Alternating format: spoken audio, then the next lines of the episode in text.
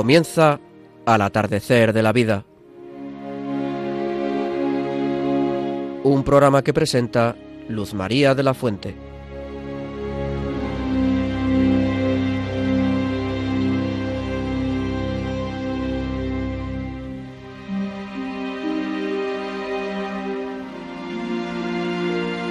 Queridos amigos mayores, muy buenas tardes. Empezamos el mes de febrero con muy buenas noticias. Dentro de dos días celebraremos la festividad de Nuestra Señora de Lourdes.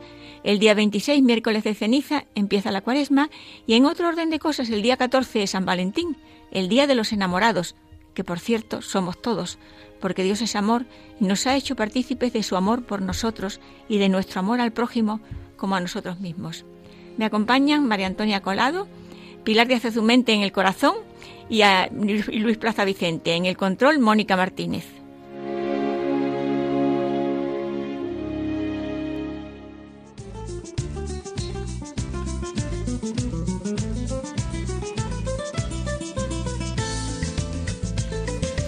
Os decimos a continuación el contenido de nuestro programa de hoy, que se titula Los mayores contemplativos en la vida ordinaria.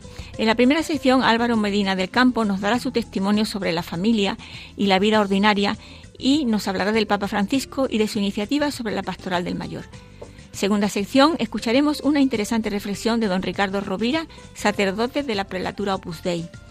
Tercera sección, Guillermo Padilla, seminarista en la diócesis de Córdoba, nos hablará de la Virgen de Lourdes y de cuantos se encomiendan a ella.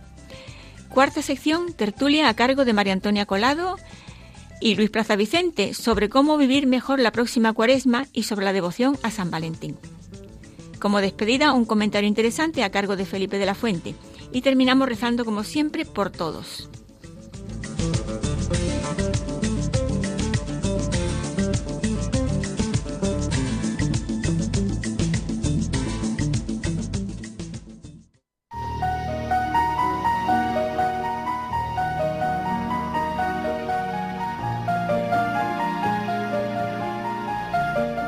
Queridos amigos mayores, nuestro programa de hoy se titula Los mayores, contemplativos en la vida ordinaria.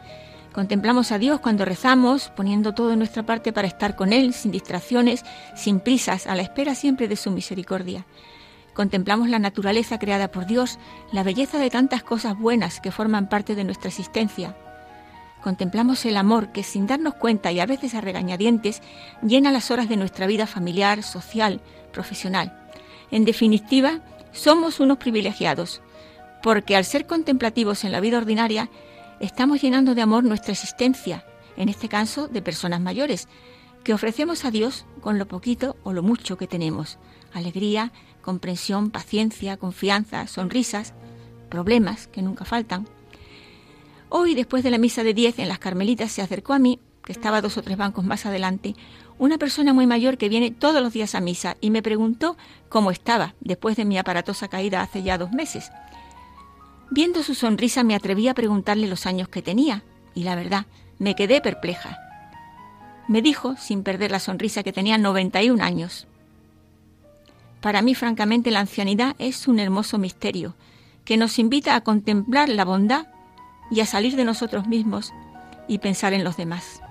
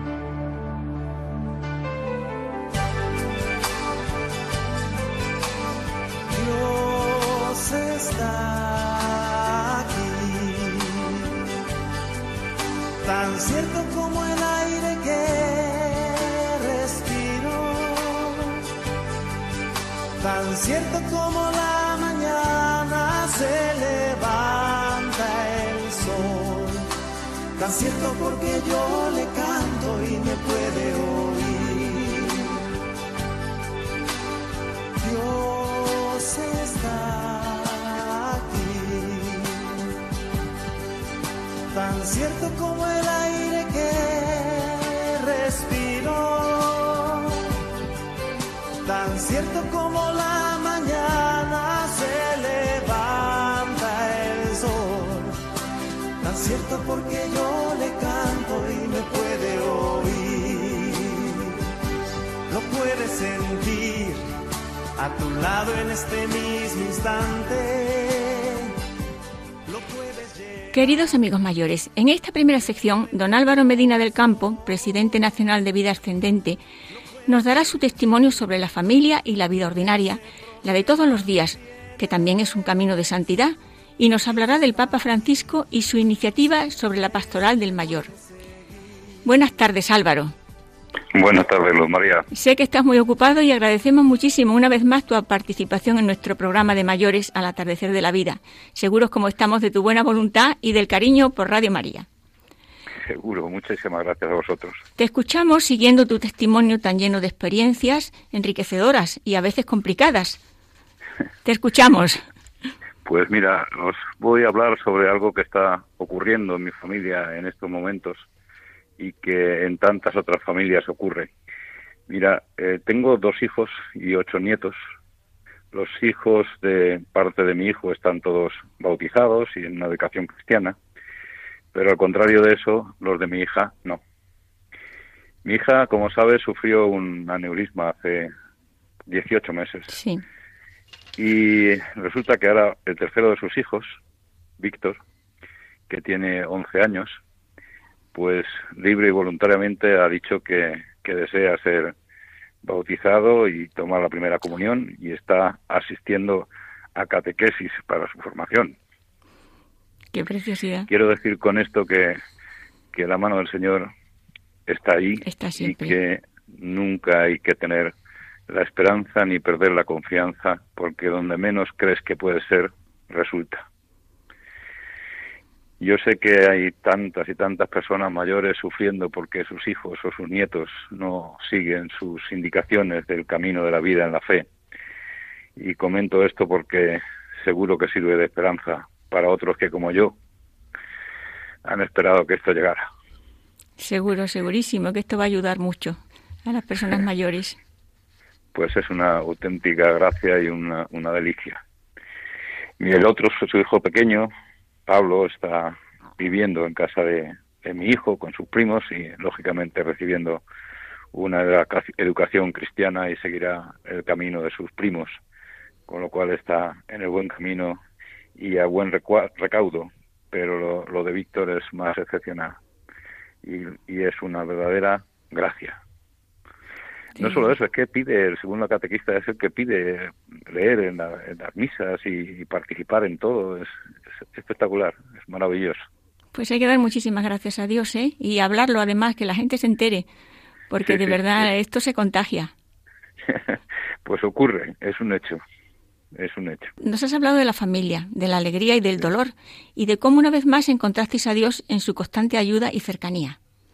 Ahora cuéntanos un poquito en esta especie de segunda parte que nos vas a dar otra alegría, que trata sobre la pastoral del mayor. Pues tan alegría como que es el primer congreso de la pastoral del mayor en la historia de la iglesia. Y ya ya tocaba no porque realmente todos los cristianos y no cristianos necesitamos una pastoral que nos oriente en los momentos de nuestra vida donde necesitamos compañía y consejo y los mayores tenemos nuestras necesidades específicas como mayores y necesitamos esa pastoral entonces el Papa Francisco ha tomado esta iniciativa, que sus antecesores también hablaron bien de los mayores, pero le faltó un paso más, le faltó llevar a, hecho real el que esta pastoral tome cuerpo, tome vida.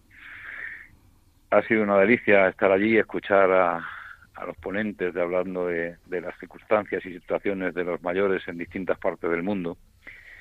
Y ahora nos toca a nosotros pues trabajar en el desarrollo de esa pastoral en las condiciones reales y específicas de, nosotros los mayores en esta parte del mundo. Así que estamos muy ilusionados muy contentos. Creo que es una maravillosa noticia pues que no vamos a dejar que quede en el vacío ¿eh? Y especialmente en qué en qué lo vamos a notar las personas que somos ya tan mayores pues tú sabes que las personas que somos tan mayores tenemos por ejemplo la necesidad de cómo contactar, cómo poder hablar de nuestra vida en la fe con nuestros nietos. Cuando ellos están hablando en un lenguaje que no es el nuestro. Ininteligible. Pues tenemos que aprender, esa pastoral nos tiene que ayudar a poder contactar con nuestros nietos y, transmitir ese regalo oh, de vida en la fe que tenemos. Es un ejemplo. Otro ejemplo que es eh, pues afrontar la meta que llega, el mirar de cara a llegar a la casa del Padre no con una tristeza, sino con una esperanza, llenos de alegría. Y, y eso nos cuesta a todos mucho, ¿no? Eh, es decir, jolín, es que morirnos, morirnos no queremos ninguno, pero sin embargo llega. Y es la puerta de llegada. Hay que tener, necesitamos consejo y ayuda para vivir esa circunstancia que a todos nos llega de una manera esperanzada y serena. Es otra parte que necesitamos en la pastoral los mayores. La soledad, la soledad es un gran mal en nuestro mundo actual, la soledad. Cuando nos vamos haciendo mayores y llegamos al momento de la jubilación, perdemos la relación con lo que ha sido nuestra vida activa eh, hasta ese momento. Nuestros compañeros de viaje, nuestras mujeres, nuestros maridos se han ido quedando en el camino. El lenguaje de la vida social se va alejando del nuestro, nos vamos quedando solos. Y la soledad es un mal gravísimo. Entonces, para afrontar la, soledad necesitamos ser orientados, necesitamos crear sociedad. Vida ascendente ya lo hace de algún modo, pero el resto de los mayores también lo necesitan. Crear sociedad donde sentirnos yo.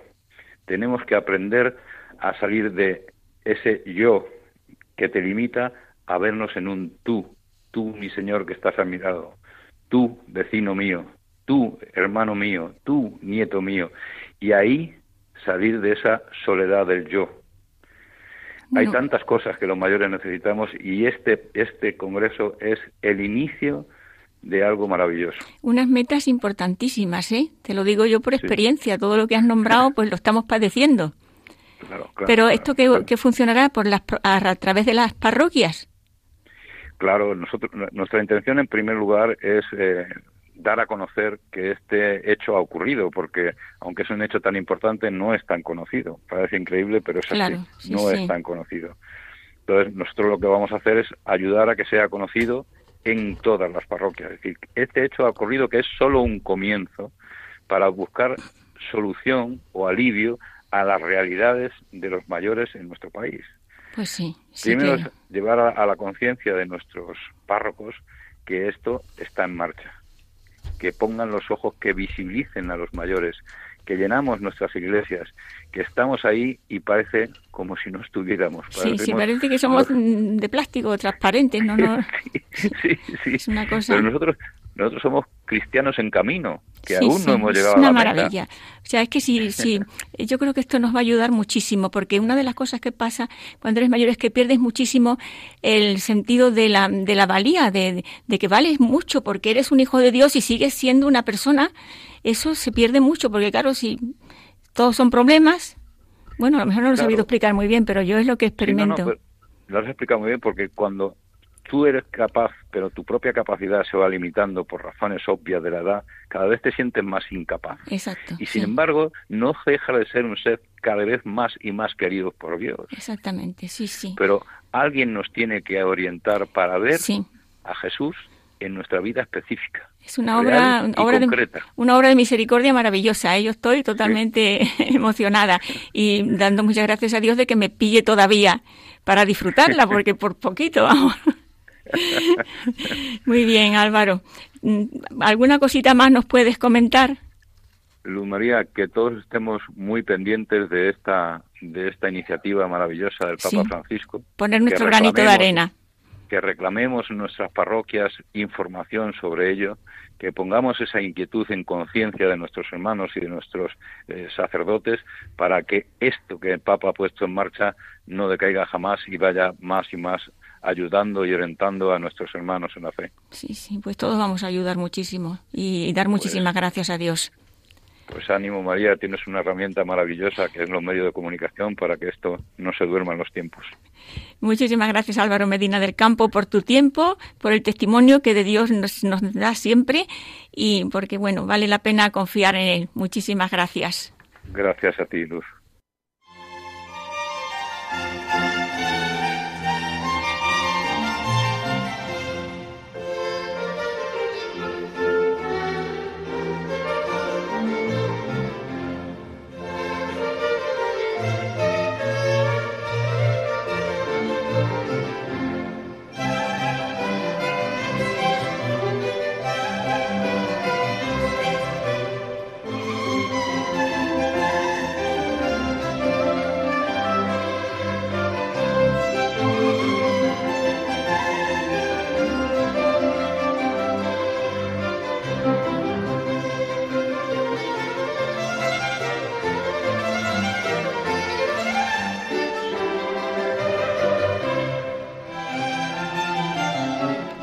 Y ahora vamos a escuchar una reflexión de don Ricardo Rovira, del padre don Ricardo Rovira, que bueno, que es una maravilla y nos va a encantar y nos va a dar mucha fuerza. Es para mí una alegría grande poder saludar a los oyentes de Radio María y concretamente a quienes siguen este programa de En el atardecer de la vida, me parece a mí tan conveniente, y de paso aprovecho la ocasión de felicitar y agradecer a esta radio el bien tan grande que está haciendo en tantos sitios. Yo soy testigo en Sudamérica, sobre todo en la Argentina, en la difusión casi milagrosa y la audiencia y la audición también tan clara, tan nítida que tiene en tantos sitios del mundo. Hoy me han pedido que diga algunas palabras sobre la vida de contemplación para las personas mayores. Y lo primero que me viene a la cabeza es que el cielo, los que consigamos con la gracia de Dios llegar al cielo, a la vida eterna, vamos a estar justamente contemplando por los siglos de los siglos, porque la gloria esencial o fundamental del cielo es ver, contemplar la esencia de Dios, ver a la Santísima Trinidad, lo que llama el catecismo de la Iglesia Católica, tener visión beatífica, lumen glorie, que es conocer a Dios, ver a Dios, que produce un placer que sacia sin saciar por los siglos de los siglos, conocer cómo el Padre, el Hijo, el Espíritu Santo se conocen, se aman, se relacionan entre ellos, lo que los teólogos llaman las operaciones atintra, hacia adentro de la Santísima Trinidad. Eso es la gloria llamada esencial del cielo. La gloria complementaria occidental, para que se comprenda la felicidad que produce la visión beatífica en el cielo, que como dijo San Pablo, ni ojo vio, ni oído yo, ni hombre alguno jamás alcanzó a imaginar las cosas que Dios tiene preparadas para los que le aman. Santa Teresa de Ávila también tuvo una visión, un pantallazo del pórtico del cielo, y ella que era santa y no podía mentir ni exagerar, decía, juro que estoy dispuesta a caminar sesenta años descalza sobre brasas ardiendo con tal de conseguir semejante premio. Los teólogos explican que además de esa gloria esencial que produce esa felicidad infinita, porque vamos a estar para siempre, para siempre descubriendo nuevas perfecciones divinas. Y cada nueva perfección divina, que son infinitas, produce una felicidad, un placer que sacia sin saciar, también nos hablan de la gloria complementaria occidental.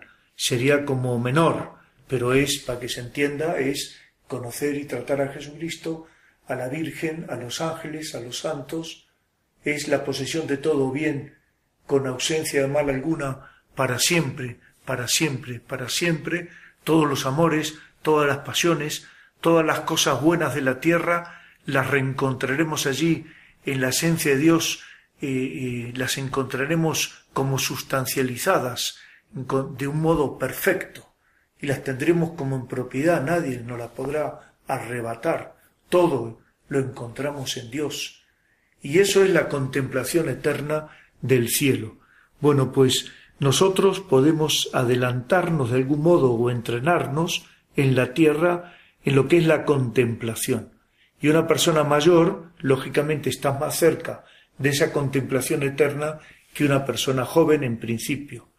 ¿Y qué es la contemplación aquí en la tierra? Saber descubrir a Dios en todo lo que hacemos, saber compartir con Dios todo lo que hacemos, decirle a Jesús, Señor, juntos haremos grandes cosas, en este paso mío por el mundo y saber, por tanto, descubrir eh, eh, esos brillos divinos que reverberan en las cosas más vulgares y más corrientes, ese quid divinum, ese algo divino que se encierra en lo más vulgar, saber ver a Dios en las cosas que hacemos, hermanos míos, creo que no es tan difícil de entender.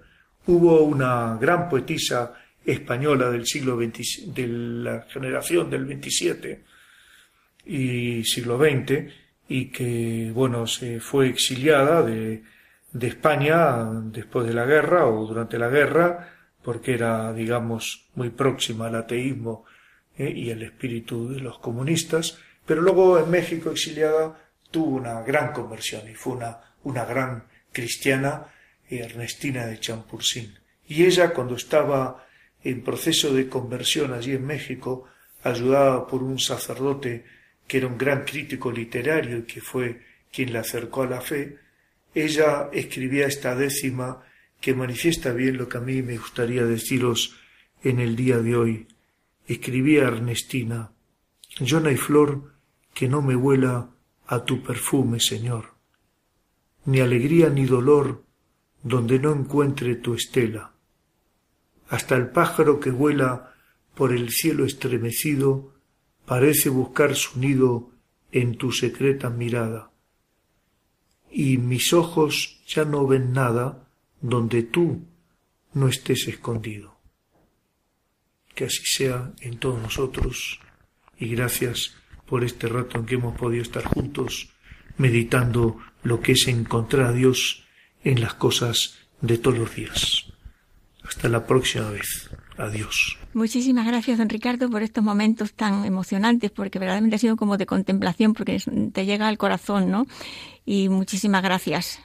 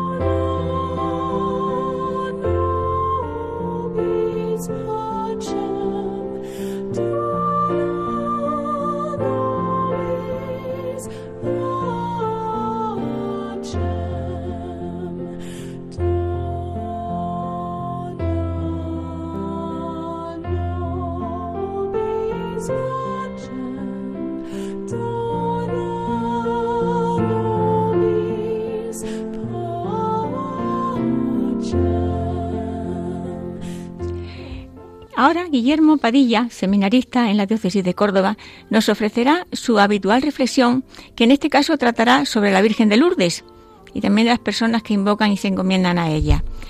Buenas tardes, Guillermo. Buenas tardes, amigos de Radio María, bueno, querida Luz María y colaboradores también del programa. Te prometo hacerte feliz. Así hemos querido titular esta reflexión en esta edición de Al atardecer de la vida titulada Los mayores contemplativos en la vida ordinaria.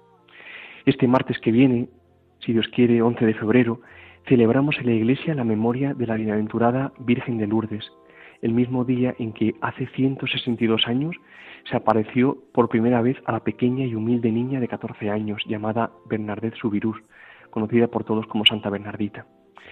Bien, en las primeras apariciones que tuvo, en total fueron 18, lo que recordaba Santa Bernardita era la gran belleza de aquella señora joven y hermosa, de unos 16 o 17 años, vestida de blanco radiante.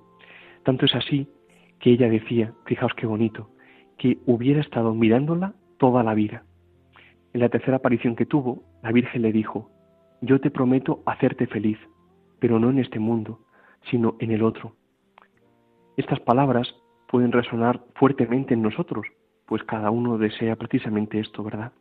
Que haya alguien dispuesto a hacernos felices, miremos a la Virgen María, dejémonos hoy impresionar por su mirada de amor y por la belleza que conquistó a Santa Bernardita y comprendamos que pase lo que pase, si estamos de su mano, ella nos llevará al ansiado puerto de la paz del alma que tanto deseamos, por muchas dificultades que sobrevengan en nuestra vida o que tengamos en este momento. Pero qué mejor que un testimonio directo y de una santa para comprender esto que estamos diciendo. Es el testamento espiritual de Santa Bernardita, que encarna perfectamente las palabras de la Virgen, que la prometió hacerla feliz, pero no en este mundo.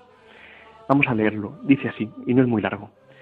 Dice, por la pobreza en la que vivieron papá y mamá, por los fracasos que tuvimos, porque se arruinó el molino, por haber tenido que cuidar niños, vigilar huertos frutales y ovejas, y por mi constante cansancio, te doy gracias, Jesús. No sabré cómo agradecerte si no es en el paraíso, por los días en que viniste, María, y también por aquellos en los que no viniste, por la bofetada recibida y por las burlas y ofensas sufridas, por aquellos que me tenían por loca y por aquellos que veían en mí a una impostora, por alguien que me trataba de hacer un negocio conmigo. Te doy las gracias, Madre, por la ortografía que jamás aprendí, por la mala memoria que siempre tuve, por mi ignorancia y por mi, y por mi torpeza, te doy las gracias. Te doy las gracias porque si hubiese existido en la tierra una niña más ignorante y torpe, tú la hubieses elegido. Porque mi madre haya muerto lejos, por el dolor que sentí cuando mi padre, en vez de abrazar a su pequeña Bernardita, me llamó hermana María Bernarda. Te doy las gracias, Señor.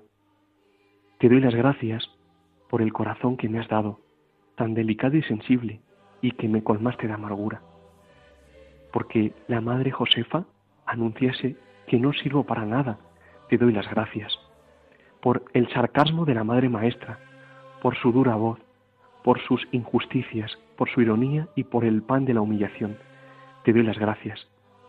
Y continúa diciendo Bernardita, gracias por haber sido como soy, porque la Madre Teresa pudiese decir de mí, jamás le cedáis lo suficiente. Doy las gracias por haber sido una privilegiada en la indicación de mis defectos y que otras hermanas pudieran decir de mí, qué suerte que no soy Bernardita. Agradezco haber sido la Bernardita a la que amenazaron con llevar a la cárcel, porque a ti te vi madre. Agradezco que fui una Bernardita tan pobre y tan miserable que cuando me veían la gente decía, esa cosa es ella, la Bernardita que la gente miraba como si fuese el animal más exótico. Bueno, después de esto sobran las palabras.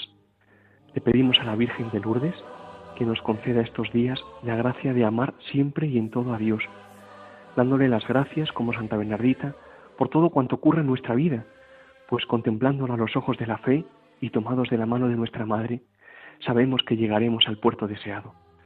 Muchas gracias amigos y que Dios os bendiga, unidos en oración siempre. Muchísimas gracias Guillermo Patilla por este por esto que nos ha explicado porque es impresionante y bueno nos hace pensar muchísimo y nos ayuda en la conversión que, no se termina nunca en la conversión de, de cada persona. Muchísimas gracias. siempre.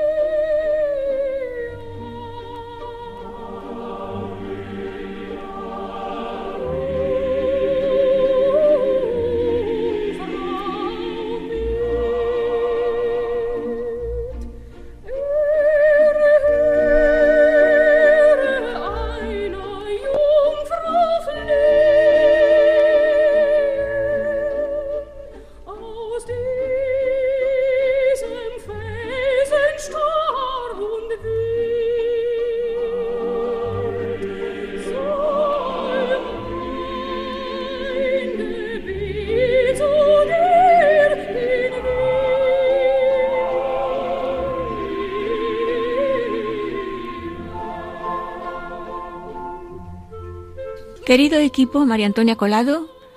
Hola, buenas tardes, queridos amigos. Pilar Díaz Zumende no ha podido venir, la tenemos en el corazón. Y Luis Plaza Vicente, buenas tardes. Buenas tardes, amigos. Nuestro programa de hoy se titula Los mayores contemplativos en la vida ordinaria. Hoy quisiera recordar con vosotros la definición que el Catecismo de la Iglesia Católica hace de la oración de contemplación.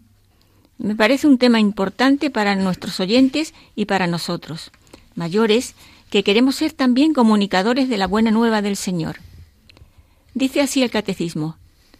La oración contemplativa es la expresión sencilla del misterio de la oración. Es una mirada de fe, fijada en Jesús, una escucha de la palabra de Dios, un silencioso amor. realiza la unión con la oración de Cristo en la medida en que nos hace participar de su misterio. Y si os da tiempo también me gustaría que nos hablaseis de San Valentín, un santo importante en estos tiempos de confusión que tanto se banaliza el amor. Empezamos con María Antonia. Bueno, pues aquí estoy, queridos oyentes.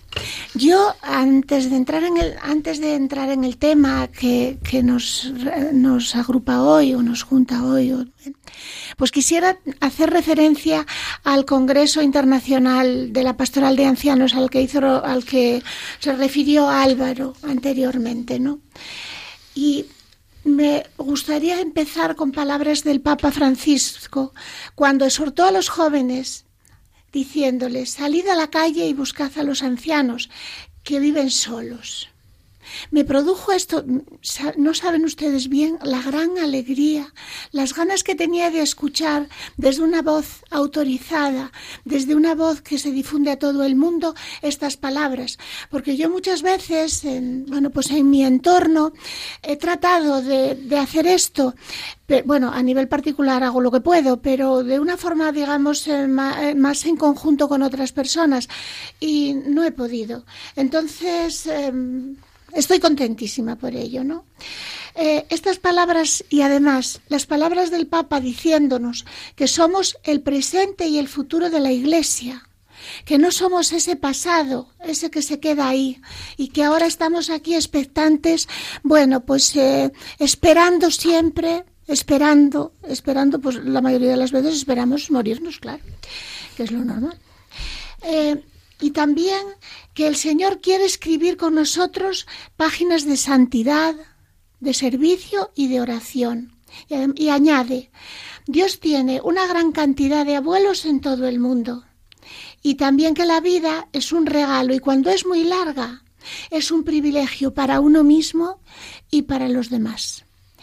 Pues cuando a veces en la sociedad en la que vivimos, aquí en Occidente básicamente, eh, a veces no se dice con palabras porque no suena bonito, ¿verdad? Pero se piensa que una larga vida, que no sé qué, que la lata, que acá, que allá, que varios hijos que discuten, que aquí el padre, que allí no, que... Ojo con eso. Y ojo también, saben, queridos, con esto que nosotros facilitamos. Y lo facilitamos, ay no, es que mis hijos no pueden atenderme, es que trabajan, es que, es que los anteriores, en anteriores generaciones, los hijos no trabajaban. Pues sí trabajaban. Pero ahora sujetos a este mundo en el que hay que ocultar lo que no está, lo que no es bonito, lo que no genera alegría, eh, hay que apartarlo.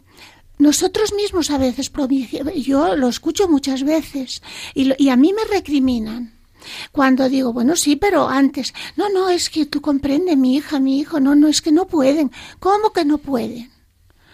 Hace más el que quiere que el que puede. Bueno, queridos amigos, esto es una perorata mía, ¿no? Pero que tenía ganas de decirla, ¿saben? Y hoy volviendo a lo que de verdad hoy nos ocupa, que es la oración contemplativa, pues la palabra es la, oración contemplativa. Bueno, ¿y qué? Pues es algo, algo tan sencillo para lo que, para lo que todos estamos dotados. No es necesario ser una élite para ser un contemplativo, ¿no? Y tenemos todas las cualidades necesarias. No está, no está reservado, como les decía antes, a grupos de cristianos, no. Es para todos. El amor de verdad es sencillo en gestos y en palabras y esa intimidad con el Señor podemos experimentarla desde el silencio, pues desde nuestro sofá, desde la silla de ruedas, desde la cama, desde el paseo. Todos hemos alguna vez y muchas en nuestra vida contemplado una flor, un niño, al padre, a la madre. Es abandonarnos en la presencia del Señor como un niño se abandona en el regazo de su madre o de su padre. Simplemente eso, y escuchar, y gozar, y gozar siempre de, de, esa presencia del Señor en el amor. Yo, queridos amigos, les invito a, a experimentarlo. Es bonito y se está bien, ¿saben? Se está muy bien. No se lo nieguen, por favor Y ahora, a ver lo que nos dice Luis sobre esto. Y de San Valentín, pues ya hablaremos. de San Valentín hay que hablar mucho, ¿eh? Hablaremos ya después. Anda, Luis, arriba. desde que nos dijo Luz María que hablásemos de la oración contemplativa, pues lo primero que se me ocurrió fue ir al catecismo de la doctrina cristiana y vi la definición que hace, que dice, la oración contemplativa es la expresión sencilla del misterio de la oración.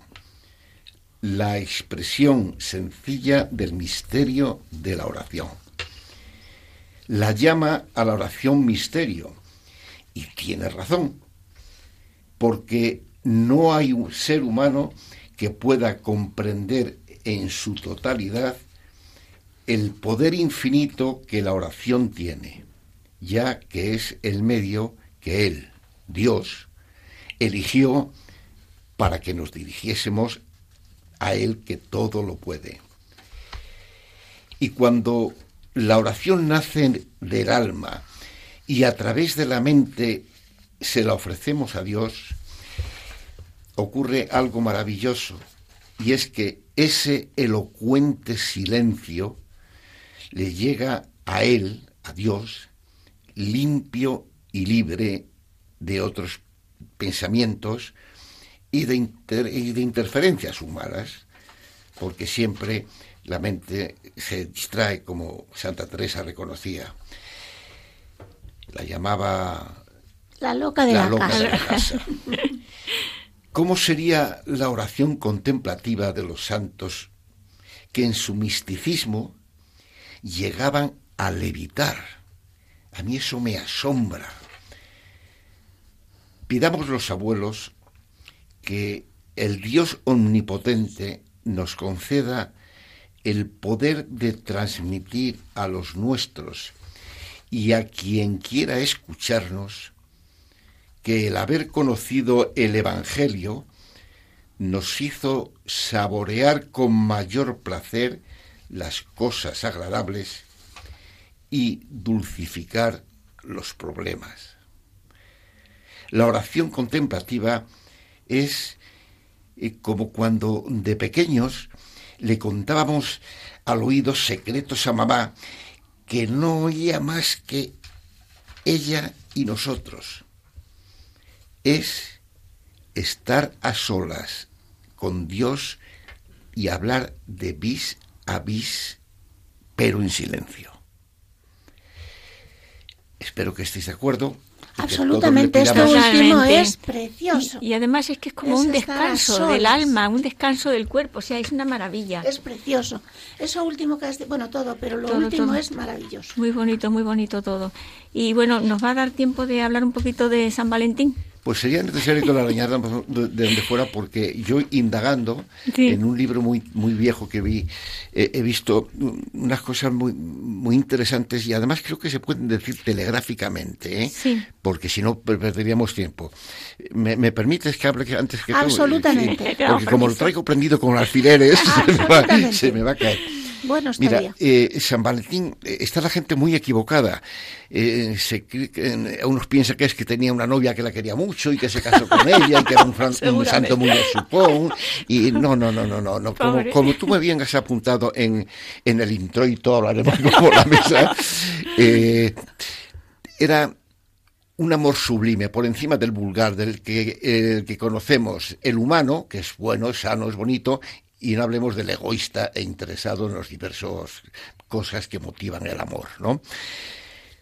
Este hombre que fue santo se, se, distinguió por el amor al prójimo. Y yo para mí creo que lo que hizo fue parafrasear a Dios cuando le dijo a Moisés, eh, amarás al prójimo como a ti eh, amar al prójimo como a ti mismo y a Dios sobre todas las cosas. Y es lo que hizo, amar a todo el mundo.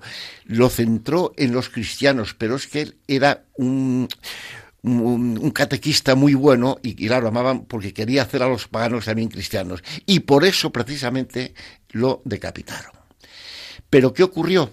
Que cuando lo llevaban a degollarlo, además acompañado por, por el asistente del juez supremo que le había, eh, supremo humanamente hablando, que le había condenado, el lugarteniente le llamaban, Este hombre que conoció bien a San Valentín le dijo, oye, si Jesús es tan bueno y tan poderoso como tú dices, hazle que le devuelva la vista a una niña que yo tengo recogida, que es mi ahijada, que está cieguita. San Valentín se volvió y le dijo, no te preocupes, tu ahijada está viendo ya la luz del sol. O sea, fue un milagro que el Señor hizo a través de él y creo que fue el primero que se le reconoció, ¿no? Sí, sí.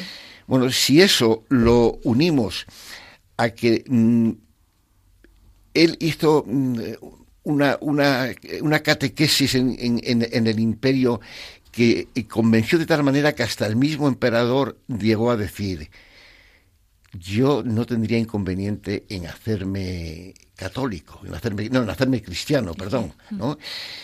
Y su semilla quedó. en Occidente eh, lo, hacemos el 14 de febrero, y, pero la Iglesia de Occidente tiene eh, otra fecha que no, de Oriente tiene otra fecha que no recuerdo. Y lo más significativo y la forma que se entendió es porque cuando le llevaban eh, por la vía Flavia eh, a, decapitarlo en el lugar donde le mataron, se hizo la primera iglesia en su honor y estaba justamente en la vía de entrada de los peregrinos que venían del norte de Europa, porque se me ha olvidado decir que este buen señor vivió la segunda mitad del siglo III. Entonces, cuando mm, eh, entraban por ahí, conocían el, eh, los hechos acaecidos, pues hubo conversiones y reconversiones, ¿no? Y de ahí entonces se extendió la fama por Europa, después pasó al Nuevo Mundo en su día, y es, es, un, es un santo universal, es, es, es como San Antonio. Y se ha ganado ¿eh? la simpatía de todos, ¿eh? Sí, sí, sí, pero que no es un santo besucón, ¿eh? No, no, no. Es un santo del amor verdadero. Sí, sí. Bueno, pues a ver qué nos dice la, la, doctora María Antonia, que está siempre muy documentada. Qué risa. Lo de doctora. Queridos oyentes, no hagan caso ninguno. ¿eh? doctoras. ¿eh? Como me decían en la escuela, saben que a veces la maestra, bueno, nos dejaba a unos o a otros, ¿no? Que nos dejaban al cuidado mientras iban a lo que fuese. A mirar, en este caso, si el cocido se quemaba. Bueno, pues era maestra ciruela que no sabe leer y pone escuela, pues eso, aquí andamos. No, nada que añadir a, lo que a lo que dijo Luis, simplemente que él también propició en un tiempo en que el emperador Claudio, Claudio II pues mm, hizo un decreto, promulgó un decreto eh, para que los jóvenes no se casasen, puesto que consideraba que los soldados eran más fuertes si estaban libres de ataduras. Entonces él pues proporcionó eh, casaba a estos jóvenes. Y dices tú, Luis, que no era besucón, pero ha, ha, ha, generado un montón de besos que no te quiero contar. ¿eh? Bueno, claro, en el matrimonio. Exactamente. él no sería, pero vamos. Y entonces, él, él cuando fue a la presencia, porque claro, llegó a oídos del emperador, todo era muy querido, muy querido en su entorno, y eh, cuando llegó a oídos del emperador le, le mandó llamar y hasta cierto punto le, lo que tú decías le entendió. Sin embargo, había pues un personaje, un personaje en, vamos, el gobernador de Roma que se llamaba Calpurnio, que hizo la labor contraria, ¿no? Y, el oficial este al que tú te refieres, pues era el oficial Asterius. Yo esto todo porque lo he preparado y lo he leído, ¿eh? que no tenía ni idea, ¿sabes? Porque, voy aquí, yo, voy yo sí, porque prometo y afirmo que eh, María Antonia no vivió en aquellos tiempos. No, no, no. Eso está, seguro. Así que, que solamente aportar eso, que, que él pues, pues unía en matrimonio a aquellas personas enamoradas que no podían casarse porque el emperador había... realmente, yo quería, si me permites, decir una cosa, puesto que mm, has hecho referencia a Pilar, que la pobre mm, no, no ha podido venir por lo que tú sabes y, en fin, posiblemente ya te diga si la llamas. Sí, yo la llamo. Eh, quiero decir que mm, eh, lo mismo que en la iglesia de Occidente eh, hay el, 14 de febrero, en la de Oriente otros, en América me parece que es otro, pero ya con, no, con otra, con, eh, con, otro simbolismo también. Pues yo creo que hay un error en lo del día de San Valentín, el día 14 de febrero. Porque yo, para mí, estoy convencidísimo el día de San Valentín, al menos en mi experiencia y en mi casa, empieza el 1 de enero y termina el 31 de diciembre. Pilar, sigo enamorado de ti. Lo que pasa es que dice la, dice la historia, ¿no? Que murió, fue decapitado un 14 de febrero del año 270. Sí. sí un poco lejos. Un poco lejos, sí. Pero es muy bonita la historia de que, o sea, que venía todo de ahí, que él los casaba porque había una orden de que no se casaran para que se fueran a la guerra y tenerlos más a disposición. Ciertamente, y entonces hacía una una obra estupenda. Claro. Porque yo nunca, nunca le tuve devoción, la verdad, decía, este señor que ha hecho, porque y resulta que cuando me lo contaron me emocioné. Que el emperador tenía sus razones, porque yo me acuerdo que de pequeño, yo eh, no me lo contaron, yo le pregunté a, a, don Nicolás, mi primer párrago con el que fui un montón de años eh, a Monaguillo, digo, don, Nicolás, ¿y por qué? ¿Por qué usted no se casa como mi padre? ¿Por qué? ¿Por qué no se casa los curas? Y me dijo una cosa que no se me olvidó, yo tendría, no sé, seis, siete años.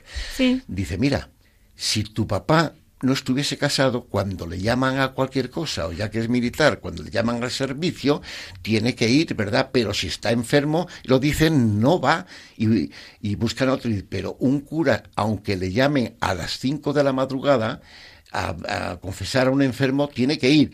La mujer, con lo mandonas que son, le diría, ¿dónde vas tú con la fiebre que tienes? Quédate en casa. ¿eh? Así que estamos muy bien solteros. Otra vez la mujer que tiene culpa. ¡Oh! ¡Qué fama!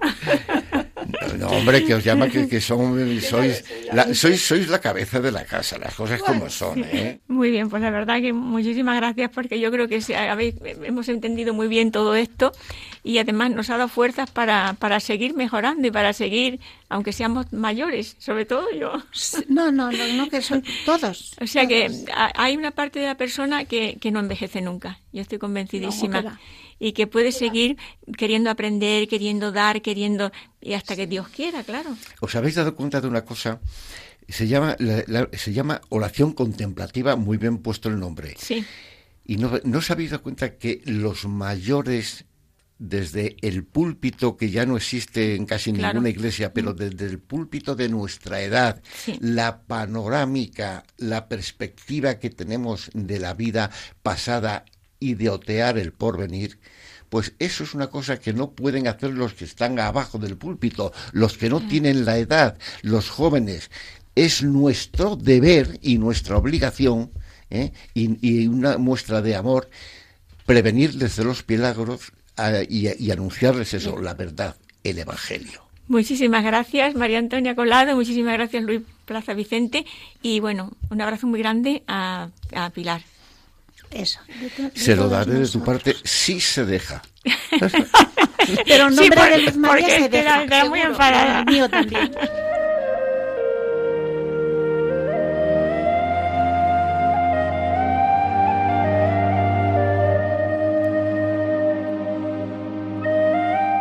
Queridos amigos mayores, escuchamos ahora en la voz de Felipe de la Fuente un comentario precioso sobre los mayores contemplativos en la vida ordinaria. Queridos amigos, llegamos al final de nuestro programa de hoy que hemos titulado Los mayores, contemplativos en la vida ordinaria. Y queremos terminar con una breve reflexión que nos puede servir a los mayores y a todos.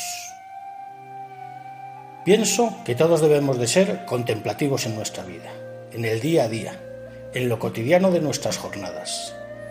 Y cuando digo todos, me refiero a todos, los jóvenes, los de mediana edad, los mayores, todos. Debemos ser contemplativos en la acción, en nuestros quehaceres ordinarios, en nuestras tareas de cada día, porque Dios está también entre los pucheros, como decía Santa Teresa de Jesús. Ahí, en nuestra vida ordinaria, Dios nos espera para alcanzar el objetivo de nuestra vida, la santidad. Haciendo nuestras tareas con diligencia, bien hechas, de forma acabada y cuidando los detalles, alcanzaremos la santidad. Ser contemplativos en la vida ordinaria significa vivir pensando en Dios en todo momento, dándole gracias en cada situación. Significa vivir siempre con alegría. Esa alegría interior que nada ni nadie nos puede quitar. Y transmitiendo paz a nuestro alrededor. Todos estamos llamados a vivir así, porque todos estamos llamados a la santidad.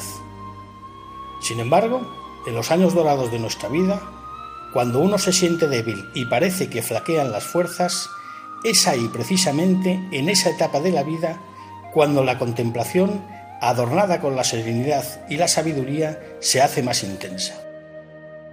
Es en ese tiempo cuando la persona, ayudada por la memoria, contempla su vida, el pasado y el presente, y contempla la creación y a su creador, de una forma más completa y más plena. Son momentos para dar gracias por tanto don recibido, para elevar nuestra alma a Dios y abandonarnos a Él, que es nuestra paz. ¿Cuántas veces paseando me encuentro con mayores sentados en el banco de algún parque, en un silencio sereno, lleno de recuerdos, contemplando su alrededor? Queridos amigos mayores, vivamos este tiempo precioso de nuestras vidas con la mirada fija en Él y dejándonos mirar por Él. Y en medio de nuestras ocupaciones, con nuestras tareas de abuelos, queriendo con todo el corazón a nuestros hijos y a nuestros nietos, que siempre están esperando de nosotros una sonrisa y un buen consejo. En estos años dorados contemplamos nuestra vida y a Dios en ella y le damos gracias por el pasado, por el presente y por habernos cuidado siempre. Gracias Señor, gracias por tanto don. Queridos amigos, a todos vosotros, gracias por estar ahí un sábado más. Gracias por escucharnos a través de las ondas de esta radio de la Virgen, Radio María. Que ella os acompañe siempre en vuestra vida. Hasta el próximo programa y que Dios os bendiga.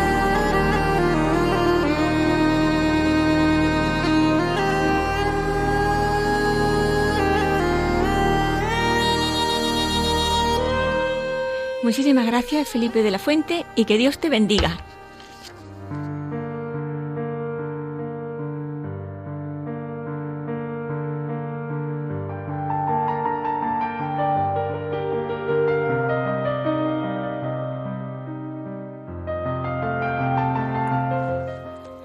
Queridas amigas y amigos mayores, ha llegado el momento de la despedida hasta el próximo día 5 de marzo, que Dios mediante volveremos a estar con vosotros.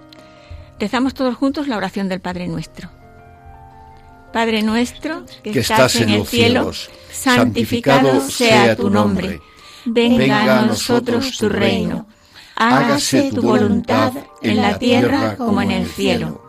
Danos hoy nuestro pan de cada día. Perdona nuestras ofensas, como también nosotros perdonamos a los que nos ofenden. No nos dejes caer en la tentación y líbranos del mal. Amén. Muchas gracias Álvaro Medina del Campo, muchas gracias don Ricardo Rovira, muchas gracias Guillermo Padilla, muchas gracias María Antonia Colado, muchas gracias Pilar Díaz Azumendi. En la distancia también muchas gracias porque siempre viene, hoy no ha podido.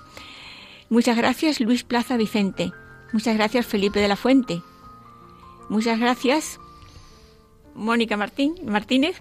Muchas gracias, José Juan Quesada Molina, que desde Granada también es colaborador. Muchas gracias, Luz María. Muchas de nada.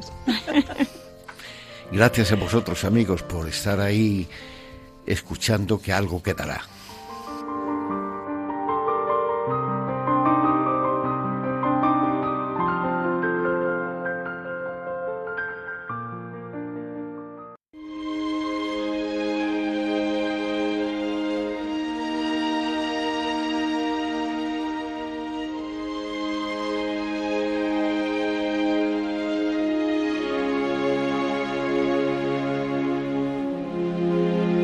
Han escuchado Al atardecer de la vida, un programa presentado por Luz María de la Fuente.